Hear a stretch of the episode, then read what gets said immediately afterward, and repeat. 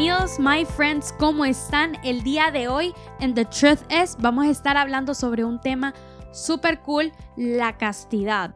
Antes que todo decirles que soy un adolescente porque tengo 17 años y mi nombre es Laura Zúñiga.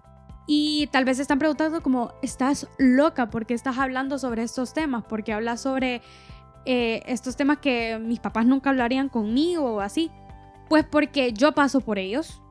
Y yo sé que muchos otros adolescentes también pasan por ellos. Y yo le quiero dar la opción a otras personas que pasan por diferentes situaciones, darles la opción de poder vivir su adolescencia de otra manera.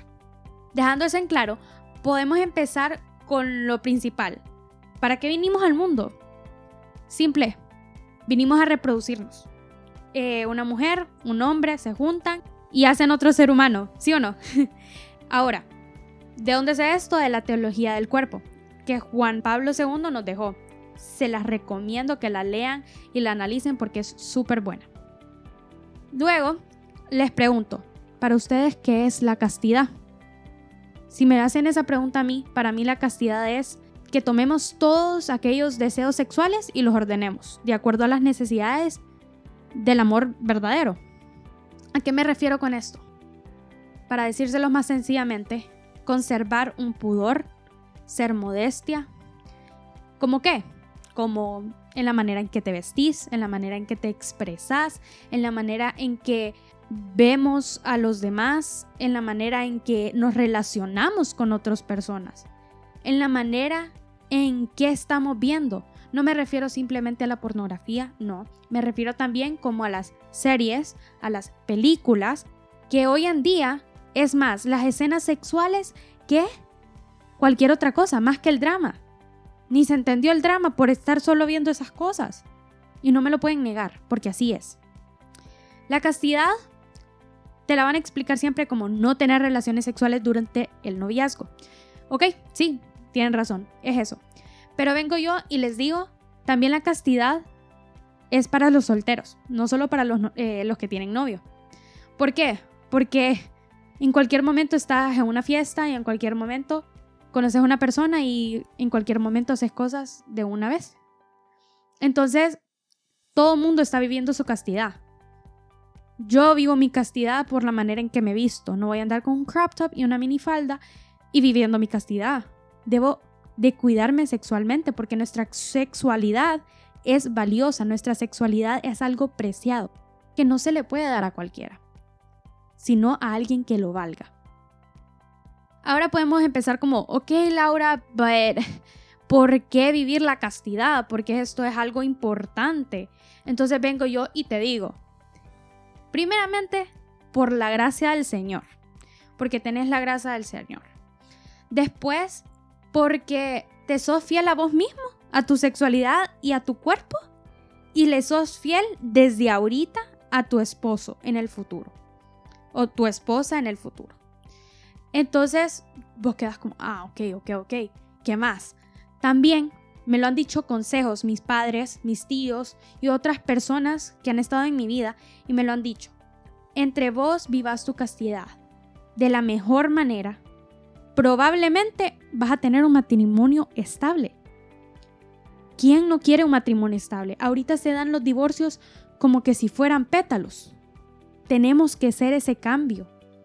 Debemos de ser ese cambio. De decir, voy a vivir mi castidad por mí y por mi pareja. Ok, ahora, les voy a contar una pequeña historia. A mí esta persona me dio esta frase y quedó en mi corazón como no tienen idea. Y la reflexiono día a día. ¿Qué dice? En el noviazgo conoces el alma de esa persona. Y en el matrimonio conoces el cuerpo de esa persona. Y fue como boom en mi cabeza. Fue como wow, ok. ¿Por qué? Porque nosotros a veces queremos en el noviazgo queremos ir más allá, queremos conocer más allá. Y no es así, debemos de esperar. Si realmente queremos a esa persona, debemos esperar. No debemos de apresurar las cosas. Entonces, El alma de una persona no significa de que vas a conocer a esa persona totalmente. No, no estoy diciendo eso. Pero sí les estoy diciendo de que cuando uno no tiene relaciones sexuales antes del matrimonio, empieza a crecer en otras áreas. ¿Como qué? Bueno, empezás a crecer en la comunicación, empezás a crecer en tolerancia, en paciencia, en espera, porque así es el amor, es paciente. Y Laura, pero es que fíjate que yo no sé cómo llegar a eso, o sea, se suena súper interesante, pero ¿qué tengo que hacer para poder llegar a la castidad? Bueno, vengo yo y te digo, sacrificios. Los sacrificios le valen a Dios y le valen a la otra persona y a vos mismo. ¿Por qué a vos mismo? Porque haciendo sacrificios, te doy un pequeño ejemplo, está esta galleta, esta galleta que, uh, te encanta y es deliciosa y está allí, en su cajita. Y venís vos, la abrís y la estás viendo, la olés. Pero decís, si me la como, gano placer. Pero si no me la como, estoy retando ese placer. ¿Sí o no? Entonces, debemos de no comernos esa galleta y venir y decir, ok, perfecto, no me la voy a comer. Voy a tener tolerancia, voy a resistir porque yo tengo fortaleza. La castidad nos hace fuertes. La castidad eh, exige, pero nos hace fuertes. Ahora, me dicen, no Laura, pero es que yo tengo novio, entonces es más difícil, ¿me entiendes? Ya no es una galleta porque yo tengo novio, entonces es como, ¿me entendés? Porque también tenemos que tener nuestro rato solos. Ok, principalmente si están empezando una relación, yo creo que lo mejor y los consejos que me ha dado mi mamá es como, no, no se queden solos, siempre que ande una amiga, un amigo y así. Creo que es un consejo súper válido. Y ahora, si están solos, que los dos estén en la misma página. ¿A qué me refiero con esto?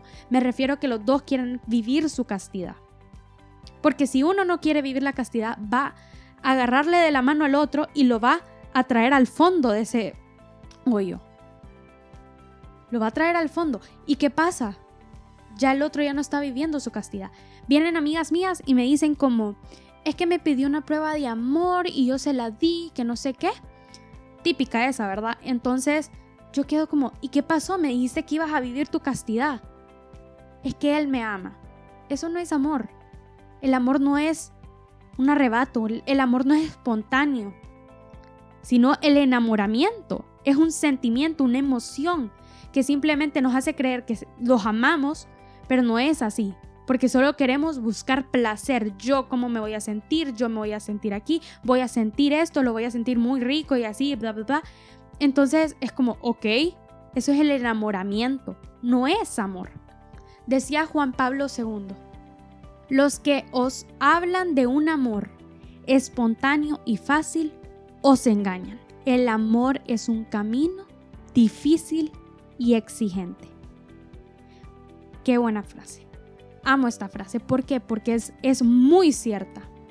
Y me encanta el hecho de que puede decirte que no es algo del momento, sino es algo que tenés que dedicarle tiempo y mucho esfuerzo y mucha dedicación para llevarlo a algo bueno. Lo bueno cuesta. The truth is, la verdad es que la sociedad y el mundo te van a decir, tenés sexo, tenés aquí, tenés allá, eso no es malo. Todo mundo lo hace, hacelo vos también. Pero no se dejen vencer por el enemigo.